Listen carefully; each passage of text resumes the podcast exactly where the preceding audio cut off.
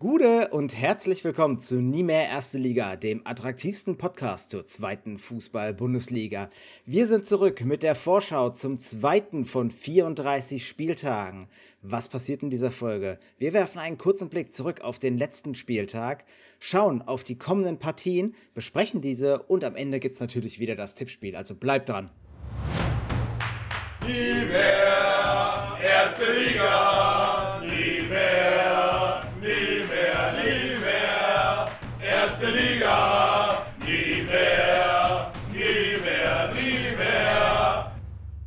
Gude, schön, dass ihr wieder dabei seid. Mein Name ist Chris, an meiner Seite der gute Marc.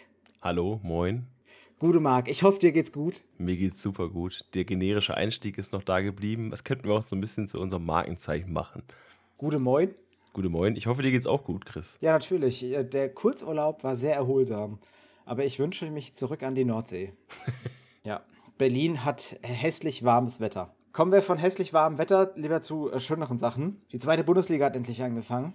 Wir haben den Spieltag uns angeguckt. Ich mit quasi Real Life und On Demand habe ich mich äh, fortgebildet über den Spieltag. Du hast ein paar Partien live gesehen, unter anderem das Eröffnungsspiel am Freitag.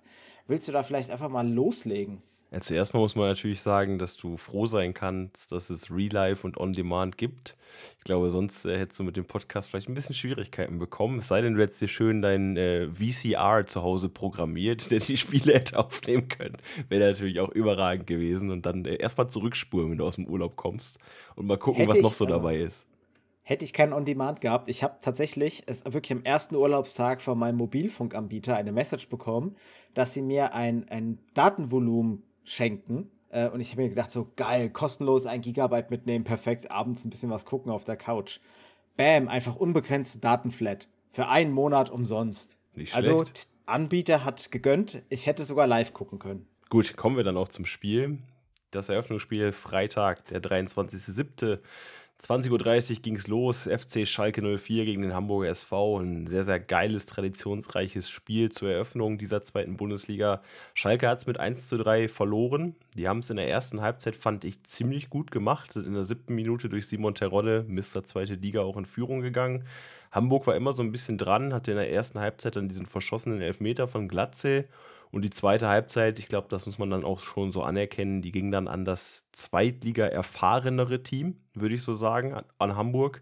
Ähm, da hat Schalke ein bisschen Lehrgeld bezahlt in der zweiten Hälfte, weil man dann, ja, wie man es verloren hat, ich glaube, das ärgert ein paar Schalker. Äh, in der 53. der Ausgleich durch Glatzel, dann Haier in der 86. und Jatta in der 90. Die beiden anderen Gegentore. Ich glaube, das Wie ist so ein bisschen hängen geblieben auf Schalke, aber so war es, glaube ich, auch ein ganz guter Einstand, um halt zu sehen, okay, die zweite Liga funktioniert so, wie sie halt funktioniert. Also, Spiel hätte für mich auch so in der Bundesliga stattfinden können. War eine super Partie, auf jeden Fall Bundesliga tauglich. Äh, krasses Tempo, viel hin und her, super offenes Spiel. Schalke am Anfang saustark reingekommen, habe ich nicht mitgerechnet. Äh, du hast schon gesagt, Simon Terodde mit dem ja, Mister zweite Liga gehen. Direkt bei Schalke auch guten Einstand. Äh, der Elfmeter von Glatzel war ein Witz. Also sorry, so scheiße darfst du keinen Elfmeter schießen. Äh, dass er dann diesen Bombenfreistoß von Leibold bekommt und den halt quasi abstaubt, hat er Glück gehabt. Ansonsten, ja, Moritz Heyer auch schönes Ding. Wichtig vor allem. Und die Bude von Bakariata war mal äh, so eine geile Flanke. Wie, und wie er das Ding direkt reinzimmert, geil. Also Hamburg für mich verdienter Sieger, weil Schalke ab der 60. Minute zu wenig gemacht hat, zu passiv wurde, aufs 1-1 verwalten wollte. Deswegen Top-Einstand. Mein Tipp war erfolgreich. Weiter geht's, oder?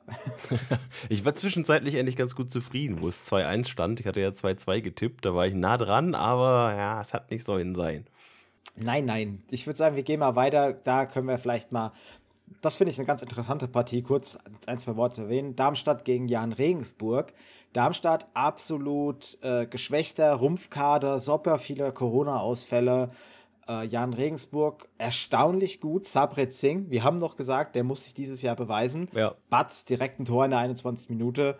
Äh, an und für sich keine schlechte Partie. Regensburg, ja, vielleicht dann doch verdient gewonnen, aber superglücklich einfach gewesen, weil Darmstadt nicht mit dem Kader, ja, die hätten eigentlich nicht antreten sollen müssen. Kommen wir gleich nochmal zu in der Spieltagsvorschau. Ja. Dann gab es die Partie in Heidenheim, der erste FC Heidenheim gegen den SC Paderborn. Ein 0 zu 0, was glaube ich langweiliger hätte nicht sein können. Ich glaube, im Kicker-Ticker stand quasi wohl wortwörtlich, dass der Tickermann froh ist, dass das Spiel vorbei ist. Beide Mannschaften wohl defensiv sehr gut gestanden haben, aber nach vorne war es wohl dann sehr, sehr dürftig von beiden Teams. Ja, ich habe mir das Spiel auch in der Zusammenfassung angeguckt.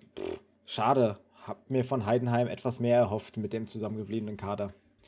Gehen wir direkt weiter zu Dynamo Dresden gegen Ingolstadt. Auch das war so ein Spiel, wo wir gesehen haben, okay, das ist mal ein Ausrufezeichen von einem Aufsteiger. Dresden mit einem fetten 3 zu 0, da ferner mega Leistung, war da, wenn man ihn gebraucht hat. Äh, unterhaltsam, gute Torchancen und Dresden richtig stark. Das 3 zu 0, also falls ihr nochmal die Möglichkeit habt, ich glaube, einfach bei YouTube zu, zu schauen. Sportschau hat, glaube ich, hochgeladen. Der ist 3 zu 0 von Dresden gegen Ingolstadt, könnt ihr euch gerne nochmal angucken. Es war eine Frechheit, eine Frechheit, wie Ingolstadt das verteidigt hat gegen Heinz Mörschel. Hat sich, glaube ich, gegen drei oder vier Spieler durchgesetzt und konnte dann quasi vom 16 einfach freischießen. Und äh, wenn Ingolstadt so verteidigt in der zweiten Liga, dann haben sie ganz, ganz große Probleme dann geht es schneller wieder runter, als man äh, gucken kann. Und was man noch sagen muss, äh, Brandon Borello mit einem geilen Schuss an den Pfosten in der ersten Halbzeit. Ich glaube, noch so vor dem 1-0 gut. Dynamo wirkt sehr eingespielt schon, dafür, dass quasi das erste Spiel war. Dann kam der Aufsteiger aus Rostock zu seinem Wieder-Zweitliga-Debüt sozusagen. Gegen den Karlsruher SC musste man sich mit 1 zu 3 geschlagen geben. Treffer von Kobalt, Hofmann, Verhöck und Jung. Jung, ehemaliger Frankfurter. Wir hatten ihn nicht auf dem Zettel, das muss man sagen. Da müssen wir uns vielleicht bei den Karlsruher noch ein bisschen entschuldigen. Wir haben ihn nicht so wirklich als Rechtsverteidiger Stammkandidat ausgemacht. Wir wurden dann eines Besseren belehrt. Einige Karlsruher haben gesagt, ha, der war ja verletzt. Da müsst ihr nochmal dran, euch dran erinnern, dass er vielleicht über rechts kommt, wenn er halt jetzt gesund ist. Hat dann auch seine Bude gemacht, auch sehenswert. Bei Hansa Rostock, ich glaube, die haben sich ein bisschen zu Deutsch verarscht gefühlt. Der Schiedsrichter soll eine Katastrophenleistung geliefert haben, hat auch eine Note 6 bekommen, wenn ich das richtig gelesen habe. Ähm, das erste Tor für Hansa Rostock, was eigentlich das 1 zu 0 für Rostock gewesen wäre von Verhöck, wurde aberkannt, weil Mamba angeblich äh, vom Torwart gestanden hat und ihn irgendwie behindert hat. War aus meiner Sicht gar nichts. Er stand da einfach nur da und der Torwart war null behindert, auch keine Sichtbehinderung, gar nichts. Wurde zurückgenommen und äh, so kam Karlsruhe dann, sag ich mal, auf die Glücksstraße zum Sieg. Denn Karlsruhe, das können wir, glaube ich, festhalten. Das haben sie selber auch gesagt. Das hat Eichner gesagt. Das hat Hofmann gesagt. Kein gutes Spiel gemacht, trotzdem gewonnen. Ärgerlich für Rostock. Karlsruhe wird es freuen, dass sie den Dreier mitgenommen haben. Zeichen einer Spitzen- oder Qualitätsmannschaft, solche Spiele dann trotzdem zu gewinnen. Kommen wir mal weiter zu einem vermeintlichen Topspiel, was wir dann hier noch hatten. Und zwar Werder Bremen gegen Hannover 96. Das Spiel am Samstagabend in Bremen. Äh, vor 14.000 Leuten ausverkauft. Simon Follett mit dem Tor für Bremen, die Führung.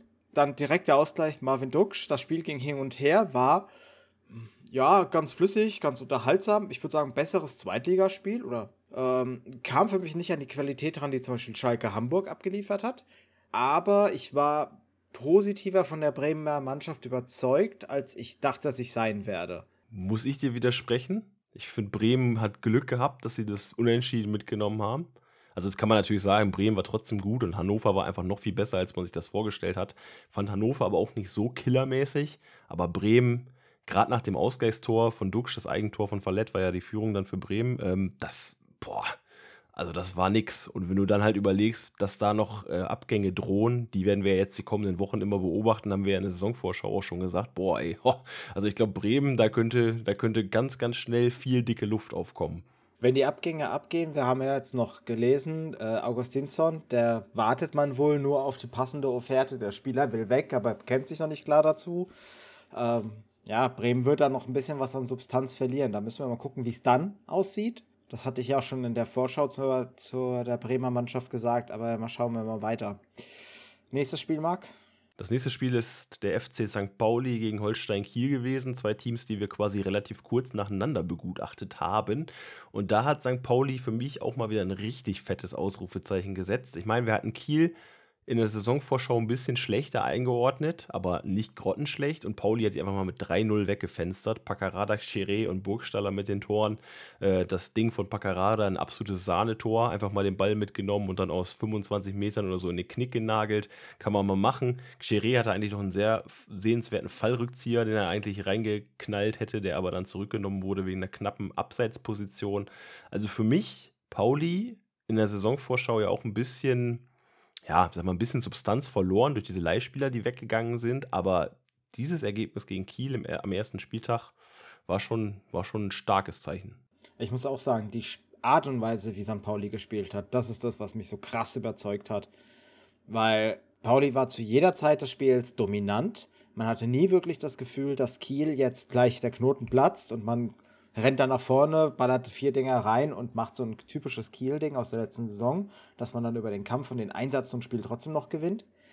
Äh, St. Pauli einfach saustark mit einem fetten Ausrufezeichen, wie du es schon gesagt hast. Was wir aber hier auch wieder feststellen können, ich will uns nicht zu viel selbst loben, aber wir haben gesagt, Holstein Kiel wird vorne extreme Probleme kriegen. Und äh, ja, Jan Fiete Arp hat das quasi auch bewiesen. Vorne Kiel völlig harmlos geblieben. Also jetzt nicht nur Fiete Arp, sondern generell der komplette Offensivverbund. Aber das war schon ja, erkennbar, dass Holstein Kiel da einige Körner Sand im Getriebe hat. Ja, muss man auch dazu sagen. Also Patrick Erras ja gespielt, wo derjenige, der von Bremen kam, wo ich dachte, okay, da könnte vielleicht was gehen. Komplett keine Spielpraxis. Steven Skripski muss in der desolaten körperlichen Verfassung sein, dass der überhaupt in der Elf steht. Ist ein Zeichen dafür, dass die Spieler, die noch da sind, noch schlechter sind. Das musst du dir mal überlegen. Der Spieler kommt wirklich mit wahrscheinlich, wahrscheinlich Bierbauch, so, so ja. metaphorisch angesprochen, ja, da, da an. Und die anderen sind alle vom Komasaufen noch Leichen oder was? Also was geht denn ab? Ich, wenn ich in der Corona-Form jetzt in der zweiten Liga spiele, dann, dann bin ich auch nicht weit entfernt wahrscheinlich. das ist mutig, das ist mutig. Aber dann kommen wir einfach mal zur nächsten Partie, würde ich sagen. Ähm, unser beider Überraschungsteam, der erste FC Nürnberg, hat sich nur 0-0 vom, ja, gegen Erzgebirge Aue getrennt. Kein schlechtes Spiel. Aue, also Nürnberg stärker über die ganze Partie, hätte auch meiner Meinung nach den Sieg verdient darf sich aber über das Unentschieden nicht ärgern, weil Erzgebirge Aue immer wieder gute Chancen hatte, aber einfach so die, die Konsequenz, das Ding reinzumachen, gefehlt hat. Gleiches natürlich für Nürnberg auch. Dann gab es noch die Partie SV Sandhausen gegen Fortuna Düsseldorf. Da haben wir ja fast standesgemäß einen Sieg der Düsseldorfer gesehen. Hennings mit einem Doppelpack. 56. Äh, Minute und 62. Minute in Elfmeter verwandelt. Äh, da hat der ewige Rufen mal wieder gezeigt, äh, was Zweitliga-Fußball heißt, wie der gespielt wird. Denn Sandhausen auch, glaube ich, gut in der Partie gewesen, auch einige Szenen gehabt. Gerade Paco Testro hatte den einen oder anderen Ball. einen Lattenkracher hat er, glaube ich, gehabt. Da hat Sandhausen einfach verpasst, ein Tor zu machen. Und Düsseldorf war dann einfach die erfahrenere, reife Mannschaft, gerade im zweiten Durchgang, die sich dann halt belohnt haben für, diese, für diesen Einsatz, den sie da gespielt haben. Und so muss Sandhausen die Punkte natürlich dann abtreten, die eventuell nochmal wichtig werden können. Und Düsseldorf ja schon mal erstmal mit einem guten Schwung in die Saison gestartet. Jo, passt. So, dann haben wir jetzt quasi alle neun Partien durch. Im Schnitt, was heißt im Schnitt? Erster Spieltag, 20 Tore wurden geschossen, ein einziges Eigentor, Simon Follett, 25 Mal wurde der gelbe Karton gezeigt. Einer von 12 Meter, der ewige Ruven Hennings, verwandelt sein, Robert Glatzel schießt daneben. Und 83.815 Zuschauer in den Stadien, 9.313 im Schnitt, das war schön, sechs ausverkaufte Spiele, es war mal wieder schön, Fans im Stadion zu hören.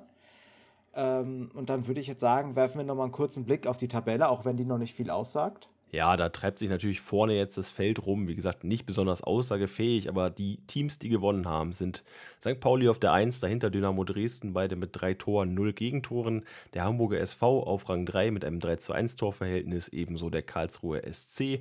Auf Platz 5 Fortuna Düsseldorf mit einem 2 zu 0 Torverhältnis. Dahinter Ariane Regensburg, auch 2 zu 0 Torverhältnis. Und dann kommen schon die unentschieden Teams. Bremen, Hannover, Heidenheim. Auf der 10 Paderborn, 11 Nürnberg, 12 Aue, 13 Schalke, 14 Rostock, 15 Darmstadt, 16 Sandhausen, 17 Holstein Kiel und auf 18 der FC Ingolstadt. Kommen wir nochmal zu einer Enttäuschung bzw. Überraschung des Spieltages. Und Chris, was war für dich die Enttäuschung des Spieltags? Welcher Club hat dich von deinem Tipp oder von deinem allgemeinen Vorhersehen am meisten enttäuscht? Am meisten enttäuscht hat mich der erste FC Heidenheim, muss ich sagen. Ich habe hier mit einer deutlich stärkeren Leistung gerechnet, besonders durch die Tatsache, dass die Mannschaft eins zu eins so aufgestellt war wie in der letzten Saison. Man hat keine Ausrede, man muss super eingespielt sein, man hat wieder eine Vorbereitung absolviert, in der man auch nicht wirklich überzeugte. Ähm, da muss mehr kommen vom Club. Club ist ein gutes Stichwort, ist nämlich meine, Überrasch meine Überraschung, wollte ich gerade sagen, meine Enttäuschung des Spieltags. Also der Club, ich hätte hier eigentlich mit einem klaren Ergebnis für den ersten FCN gerechnet, weil ich sie einfach in der Saison quasi auf die gesamte Sicht super stark sehe und Aue eher in einem super schwachen Spektrum. Und da bin ich eigentlich davon ausgegangen, dass Nürnberg sich da doch deutlich durchsetzt gegen Aue. Die Taktik vom Erzgebirge Aue hat dann wohl gut funktioniert gegen Nürnberg, dass man sich irgendwie einen Punkt dann ermauert hat, wo man, man ja auch Chancen hatte. Das muss man den Erzgebirglern auch zugestehen. Aber in Summe trotzdem für mich Nürnberg ähm, ja vom Durchschlagspotenzial dann zumindest ähm, die Enttäuschung des Spieltags. Okay, Marc, dann würde ich sagen, gehen wir noch mal einfach mal auf die äh, Überraschung des Spieltags ein. Ja, die Überraschung des Spieltags ist für mich Jan Regensburg, ist natürlich so ein bisschen gedämpft, das Ding, weil es halt diese Corona-Fälle gibt bei Darmstadt, aber trotzdem, ich wäre nicht davon ausgegangen, dass Regensburg mit einem Sieg in die Saison startet, auch wenn es nur ein Rumpfkader war von Darmstadt, den man ja jetzt besiegt hat. Das muss man auswärts auch erstmal schaffen. Haben sie geschafft. Und äh, ja, ist für mich erstmal ein gutes Zeichen für den Jahren, dass sie vielleicht doch äh, die Punkte sammeln wollen und können, die sie vorhaben zu sammeln. Schauen wir mal, wie die sich weiterhin schlagen. Ähm, bei mir ist es tatsächlich Erzgebirge Aue mit einer starken Leistung, in der man auch überzeugen konnte. Gegen den ersten FC Nürnberg hat Trainer Alex, äh, Alexei Spilewski gezeigt, dass er wirklich die Mannschaft gut einstellen kann. Hat die ähm, 4-3-3 nee, 4-4-2 von Aue mit einem Diamant gut, mit einer Fünfer- bzw. Dreierkette ausgekontert. So, ja, das Zentrum dicht gemacht, Nürnberg auf Außen gedrängt und da waren die Nürnberger einfach nicht wirklich aggressiv oder überzeugend, kreativ genug. Aue, deswegen gute Leistung und meine Überraschung des Spieltags. Schauen wir nochmal auf die Kicker-Elf des ersten Spieltags. Die wollen wir euch natürlich auch präsentieren. Im Kasten Heuer Fernandes, der Schlussmann der Hamburger mit einer guten Partie auf Schalke. In der Verteidigung Packerada auf links, im Zentrum Kobalt und Knippig, Kobalt vom KSC, Knippig von Dresden, rechts außen Saimo Roya von Hannover 96. Und dann, wie sieht es im Mittelfeld aus, Chris?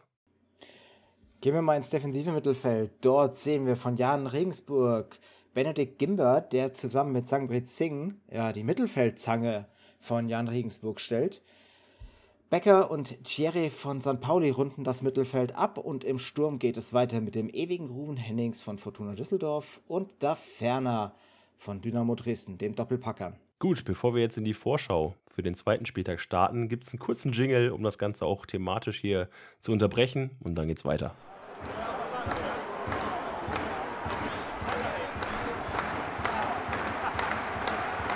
Gude, schön, dass ihr jetzt wieder dabei seid. Jetzt gucken wir mal auf den kommenden Spieltag, der dieses Wochenende stattfindet.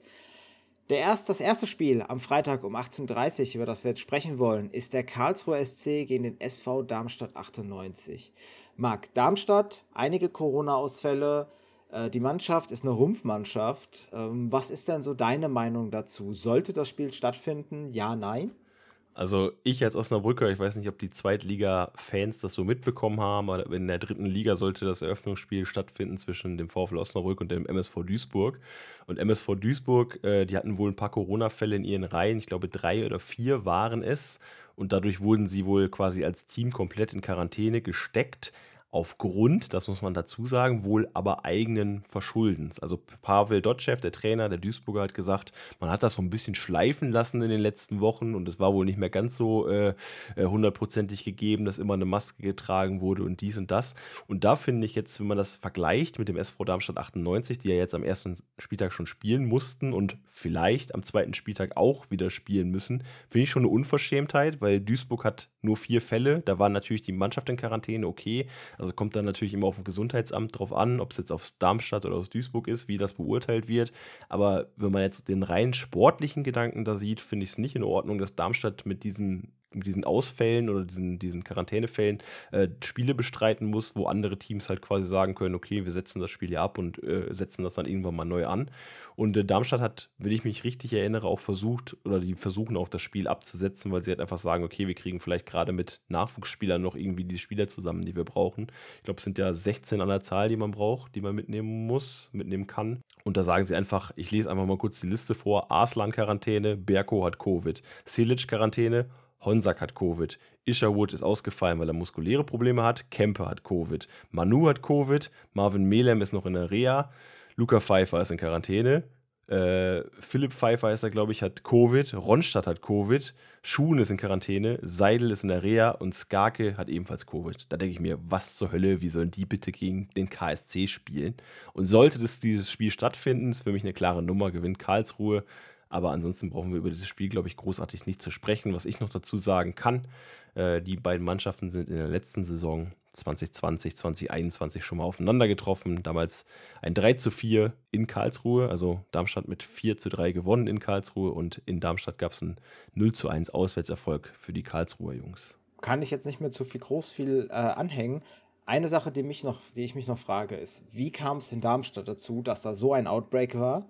Das muss meiner Meinung nach aufgebröselt werden. Hier muss äh, ja die Öffentlichkeit informiert werden. Auf der anderen Seite Duisburg ey, ganz im Ernst, die verkacken es selber, lassen die Masken weg, verzichten auf die Regeln, verstoßen absichtlich gegen die Regeln und dann werden sie belohnt mit einem Spieltagsabbruch und einer Verschiebung. Ja. Sorry, aber das ist, das ist so lächerlich. Also es geht gar nicht klar. Ähm, ja, ansonsten, wenn das Spiel stattfindet, Karlsruhe ganz klarer Sieger. Ich bin aber auch dafür, dass das Spiel verschoben gehört. Ja. Gehen wir mal äh, auf das zweite Freitagsspiel, Paderborn gegen Nürnberg. Äh, Paderborn ordentliche Leistung, gut, sag ich mal, gut verteidigt in dem letzten Spiel. Nürnberg muss ein bisschen ja, mehr zeigen, damit sie ihrem Vorschusslorbeeren, die wir ihnen hier verteilt haben, gerecht werden. Bei Nürnberg drei Ausfälle, Hack mit einem Infekt wahrscheinlich draußen, Beson Knie-OP, Köpke, Rea immer noch nach Kreuzbandriss. Bei Paderborn fehlen ein paar mehr Ananu, Sprunggelenk, Korea, Rückstand nach Quarantäne, Marcel Melem, äh, Rückstand nach dem Krankenhausaufenthalt, Jalzin Rückstand, Zingerle mit Bänderriss im Sprunggelenk. Also da schon krassere Ausfälle. Ähm, ja, wird eine schwierige Partie. Könnte ich mir C vorstellen. Schwer vorne die Offensive zu knacken, also die Verteidigung zu knacken für Nürnberg. Und Paderborn, da müssen wir gucken, wie viel sie nach vorne schaffen. Ähm, ansonsten hast du noch einen ganz nice Stat eingepackt vom letzten Mal, aus der letzten Saison. Genau, da sind die beiden auch in der Vorsaison schon aufeinander getroffen. Da hat Paderborn zu Hause gegen Nürnberg mit 0 zu 2 verloren und in Nürnberg ging das Spiel ebenfalls an den ersten FCN, nämlich mit 2 zu 1. Dann kommen wir zum ersten Samstagsspiel. Hannover 96 trifft am, am Samstag um 13.30 Uhr auf Hansa Rostock. Da ist es ganz interessant, schon mal vorab zu gucken, wann die beiden Teams sich überhaupt das letzte Mal begegnet sind. Das war nämlich 2007, 2008 in der Bundesliga. Damals beide Spiele mit 3 zu 0 an Hannover gegangen. Und jetzt haltet euch fest, das letzte Zweitligaspiel zwischen Hannover und Rostock ist aus der Saison 1994, 1995. Damals 2-1 zu Hause gewonnen, Hannover. Und dann in Rostock gab es ein 3-0 für die Kogge. Schauen wir einfach mal auf die beiden Mannschaften. Da fehlen bei Rostock äh, Litka, der ist noch im Aufbautraining nach eben einem angesprochenen Kreuzbandriss und äh, auch Schwede fällt noch auf, der hatte eine schwere Wadenprellung.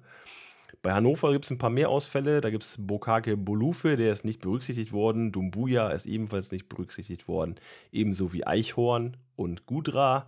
Ebenso Stehle und Sündermann und Twomasi und Walbrecht. Und Evina fällt noch aus mit einem Muskelfaserriss. Also Hannover hat anscheinend einen riesigen Kader, den sie ein bisschen ausdünnen müssen. Generell spannende Partie. Hannover für mich mit einem ersten Ausrufezeichen gegen Bremen.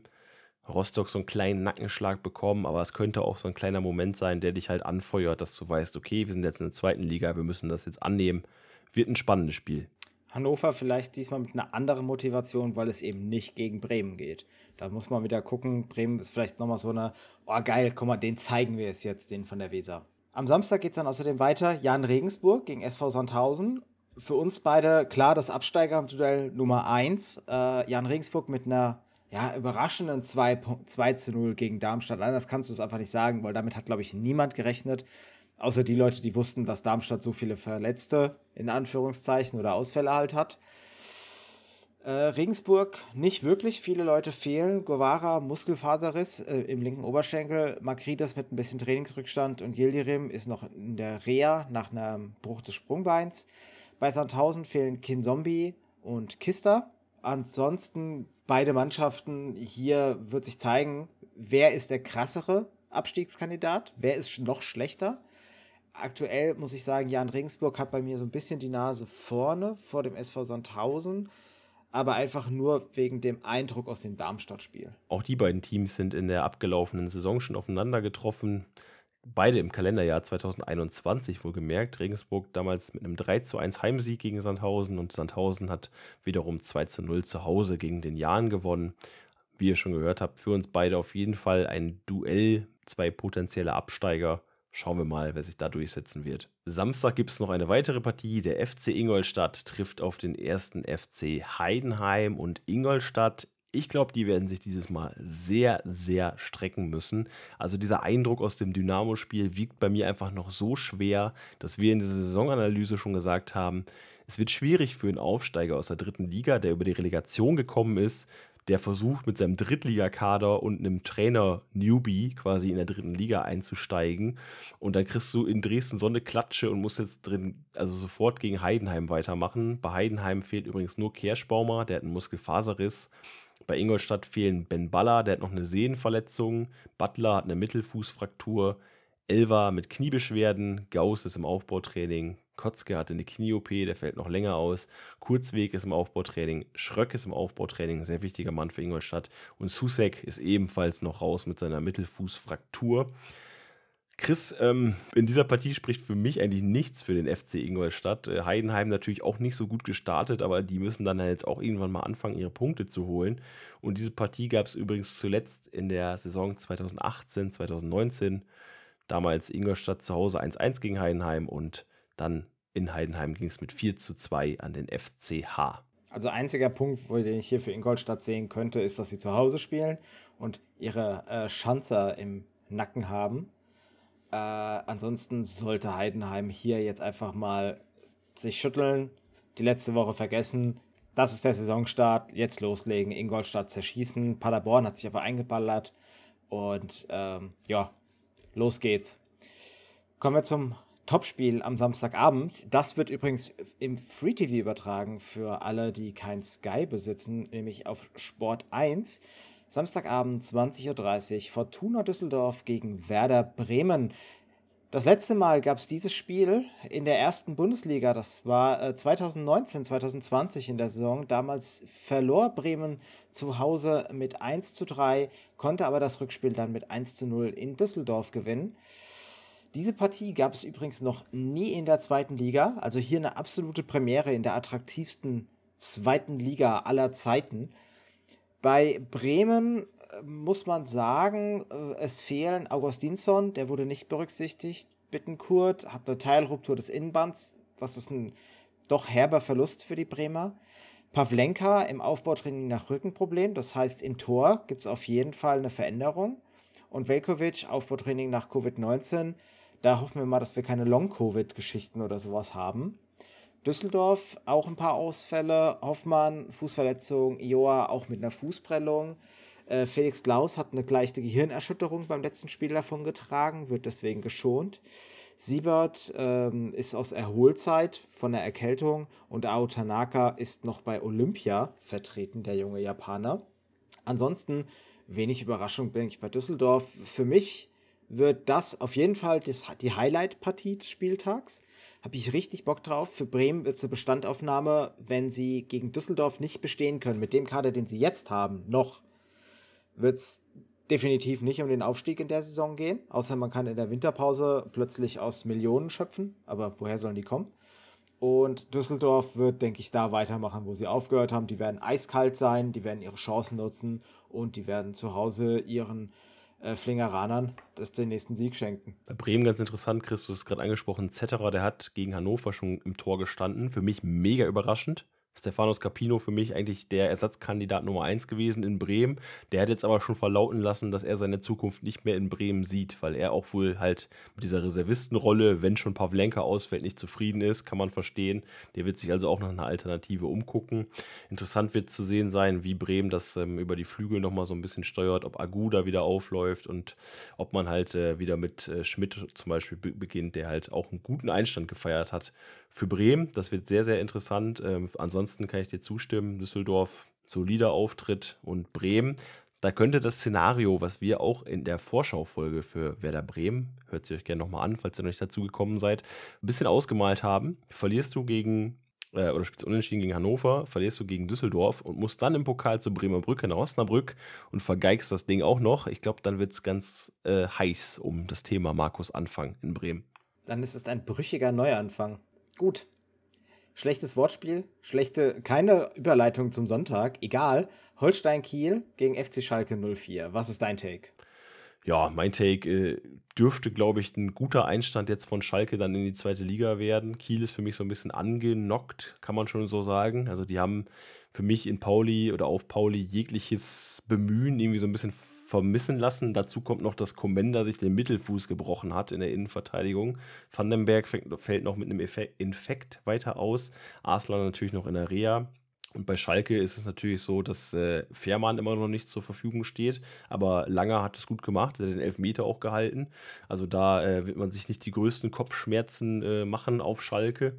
Äh, Hoppe ist weiterhin beim Goldcup, ist also auch nicht zur Verfügung. Äh, Kabak ist nicht, zu, nicht, nicht berücksichtigt worden aufgrund seiner vermutlichen Wechselambition. Latza hat sich das Außenband ja, angerissen vielleicht. Also es scheint nicht durch zu sein, ist auch kein Kreuzbandriss. Also Daniel Latza wird aber ein schmerzhafter Verlust sein für Schalke. Also den werden sie und, definitiv vermissen.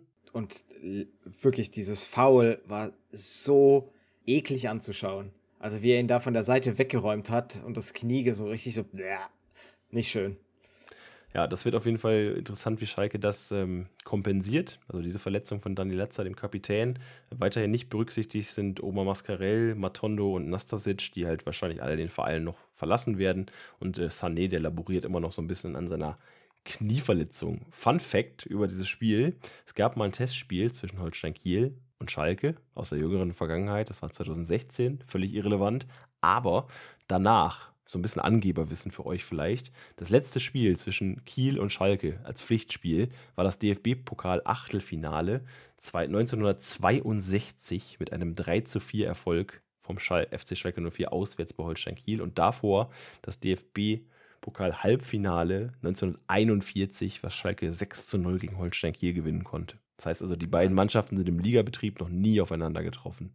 Auch hier wieder eine totale Premiere bei der attraktivsten zweiten Liga. Und deswegen hört ihr auch nie mehr erste Liga. äh, ja, ansonsten äh, Holstein Kiel, Schalke kann ich nicht viel dazugeben. Kiel brutal angenockt. Die müssen jetzt erstmal wieder aufstehen, müssen zeigen, äh, okay, wir sind doch nicht down, aber mit dem Sturm sehe ich nicht. Und für Schalke, ja, ich, also nach dem Partie gegen Hamburg denke ich schon, dass sie da was reißen werden, dass sie da ihre Punkte mitnehmen. Gegen Hamburg haben sie ja gut gespielt. Jetzt setzt es noch aus, dass, oder schaff es ab, dass du ab der 60. Minute zu passiv wirst oder dass du so einen Unschieden ver verteidigen willst oder verwalten, sondern Spiel auf Sieg und dann passt das. Dann wird Schalke das Spiel gewinnen. Dass die beiden Partien oder die beiden Mannschaften erst im DFB-Pokal Achtelfinale überhaupt so Partien hatten, finde ich krass. Vor allem 1962. Wie lange kann das bitte noch auseinanderliegen? Aber eine Sache, die vielleicht nicht so weit auseinander liegt, ist eine Fahrt von Dresden nach Hamburg, denn da geht es am Sonntag hin um 13.30 Uhr. Das Auswärtsspiel von Dynamo beim Hinspiel über, also beim, nicht beim Hinspiel, beim ersten Spieltag überzeugt mit dem 3-0. Die Hamburger 3-1 gegen Schalke. Marc, wie sieht das für dich bei dem Spiel aus? Oh, ich glaube nicht, dass Dresden ähm, hier die Form nochmal bestätigen kann. Ich glaube, dafür war Hamburg gerade in der zweiten Halbzeit auf Schalke einfach zu stark. Ich glaube, Dresden ähm, ist ganz ordentlich gestartet. Ich glaube auch durch, die, durch den Kader, den sie haben, durch die Eingespieltheit, den sie so besitzen, ähm, könnten sie eine gute Rolle spielen. Auch da kann ich nochmal verweisen auf unsere Vereinsvorschauen. Da könnt ihr gerne nochmal reinhören, was wir dazu Dynamo Dresden gesagt haben. Ich glaube aber einfach so als reifere, erfahrenere, abgewichstere Mannschaft ist Hamburg einfach da für mich der Favorit. Sollte keine große Überraschung sein. Äh, bei Hamburg fehlt weiterhin Ambrosius mit dem Kreuzbandriss. Bates wird nicht berücksichtigt. Meißner hatte immer noch den Innenbandanriss, den ich schon mal angesprochen hatte. Und Mickel hatte sich an der Schulter verletzt. Bei Dresden, die müssen auf Becker verzichten, der ist noch in der Reha. Ehlers ist ebenfalls in der Reha. Löwe hat eine Schulterverletzung. Mai ist ebenfalls noch in der Reha. Stor hat Hüftprobleme. Weihrauch ist in der Reha. Und Wiegers ist ebenfalls in der Reha. Also krass, was Dynamo da auch an, an Verletzungen noch mitschleppt. Das muss man auch immer noch mal berücksichtigen auf dem weiteren Saisonverlauf, der da kommt. Aber ansonsten wie ich schon durchklingen lassen habe, also für mich ist das eine klare Nummer. Hamburg mal wieder im Volkspark vor Fans. Ähm, ich glaube, da dürfte nichts anbrennen gegen Dresden, auch wenn die gut gestartet sind. Und äh, Hamburg gegen Dresden, ist übrigens noch gar nicht so lange her, 2019, 2020, jeweils einmal zu Hause und auswärts gegeneinander gespielt. Und dann im DFB-Pokal, da werden sich die Dynamo-Fans gern dran erinnern. September 2020, Dresden 4, Hamburg 1. Schönes Ergebnis damals. Äh, dann würde ich sagen, hüpfen wir direkt weiter ins letzte Spiel. Wir reisen ins Erzgebirge, wo Aue den FC St. Pauli empfängt. Bei dem Spiel muss man sagen, Aue mit einer überra überraschend überzeugenden Leistung im ersten Spieltag. St. Pauli brutal stark. Für mich die Mannschaft des ersten Spieltags. Auf der Auer Seite fehlen nicht viele Spieler. Äh, Kakutalua fehlt noch ein bisschen nachher. Hochscheid hat eine Knie-OP. Jonjic ist mit Bänderriss im Sprunggelenk noch außer Gefecht gesetzt. Bei St. Pauli, dann sieht das schon ein bisschen schlimmer aus. Amenido fehlt noch mit Achillessehnenproblemen. Avevor ist im Aufbautraining. Betnacik ist nicht berücksichtigt. Cordes ist nicht berücksichtigt. Knoll ist nicht berücksichtigt. Metanovic ist noch mit muskulären Problemen draußen, genauso wie Olson. Park wurde nicht berücksichtigt. Rocco genauso wenig und Wiekow fehlt auch noch mit einem Muskelfaserriss der Elf. Mm, St. Pauli muss sich aber auch nicht sonderlich großartig anders aufstellen, finde ich. Im ersten Spiel brutal überzeugt. Das letzte, die letzte Aufeinandertreffen der beiden war übrigens in der letzten Saison 2020-21. Das Hinspiel 2 zu 2 in St. Pauli und Pauli konnte anschließend 3 zu 1 auswärts in Auer gewinnen am 28. Spieltag. Das war die Zusammenfassung von diesem anstehenden zweiten Spieltag. Bleibt zum Schluss nur noch ein kleines Tippspiel. Chris und ich haben uns ja so ein bisschen hier zu Nutzen gemacht, dass wir die Partien einfach mal kurz durchtippen. Ich denke, das Wissen dazu habt ihr während der Folge erfahren und auch rausgehört, wer wen favorisiert. Deswegen fangen wir einfach an. Karlsruhe gegen Darmstadt. Chris, dein Tipp. 2-0 für den KSC. Schließe ich mich an, ebenfalls 2-0. Paderborn gegen Nürnberg tippe ich auf einen Sieg der Nürnberger mit 0-1. Was sagst du? Ich glaube, es wird ein knappes Spiel. 1-1, viele Verteidigungsszenen, umkämpftes Spiel. Danach geht es weiter mit Hannover gegen Rostock. Hannover zu Hause. Deswegen für mich der Vorteil bei Hannover. Haben sich gegen Bremen gut geschlagen. 2-1 Sieg für 96. Ich nehme deine Beschreibung von Paderborn gegen Nürnberg und sage 2-2 gegen Hannover, also Hannover gegen Rostock. Äh, Regensburg gegen Sandhausen, das Absteigerduell, äh, sehe ich Vorteil Regensburg einfach durch den Aufschwung aus dem ersten Spiel, ein knappes 1 zu 0. Ich denke, Sandhausen wird es diesmal besser machen und mindestens ein Tor erzielen wollen und deswegen holen sie mit dem 1 zu 1 ein Unentschieden. Weiter geht's mit Ingolstadt gegen Heidenheim. Da sehe ich keine Chance für den FCI. 1 zu 3 Auswärtssieg für den FCH. Ich glaube, Heidenheim startet ein bisschen mit äh, Schwierigkeiten in die Saison und wir werden hier ein sehr, sehr langweiliges 0 zu 0 sehen. Gehen wir weiter. Düsseldorf gegen Bremen, das Samstagabend Highlight-Spiel im Free TV. Wen siehst du da im Vorteil? Düsseldorf, die werden es machen.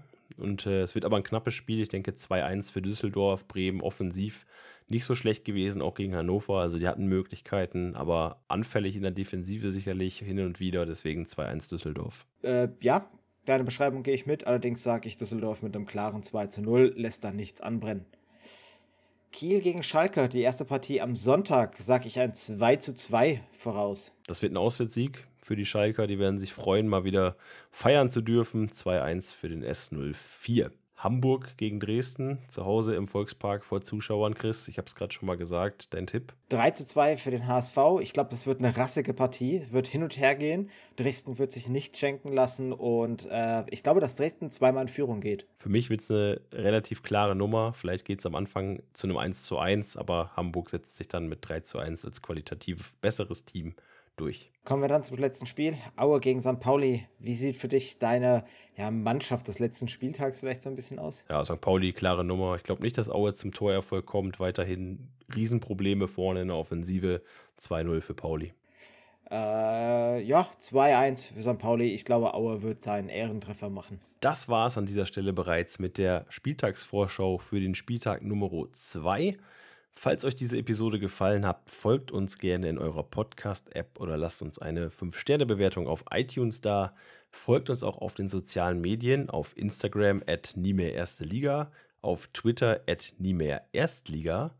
Auf facebook.com slash nie mehr erste Liga und teilt dieses Ding natürlich auch mit all euren Freunden, die sich mit der zweiten Liga beschäftigen, die die zweite Liga schauen und die ihr vielleicht nochmal so ein bisschen heiß machen wollt auf den zweiten Spieltag der attraktivsten zweiten Bundesliga. An dieser Stelle vielen Dank fürs Zuhören, bleibt gesund und tschüss. Und wenn ihr jetzt im Bus gesessen habt, auf dem Weg zur Auswärtsfahrt oder in der Bahn, macht das Ding einfach nochmal an und in laut, dann kann nämlich jeder mithören. Vielen Dank für die Aufmerksamkeit. Bis zum nächsten Mal. Macht's gut.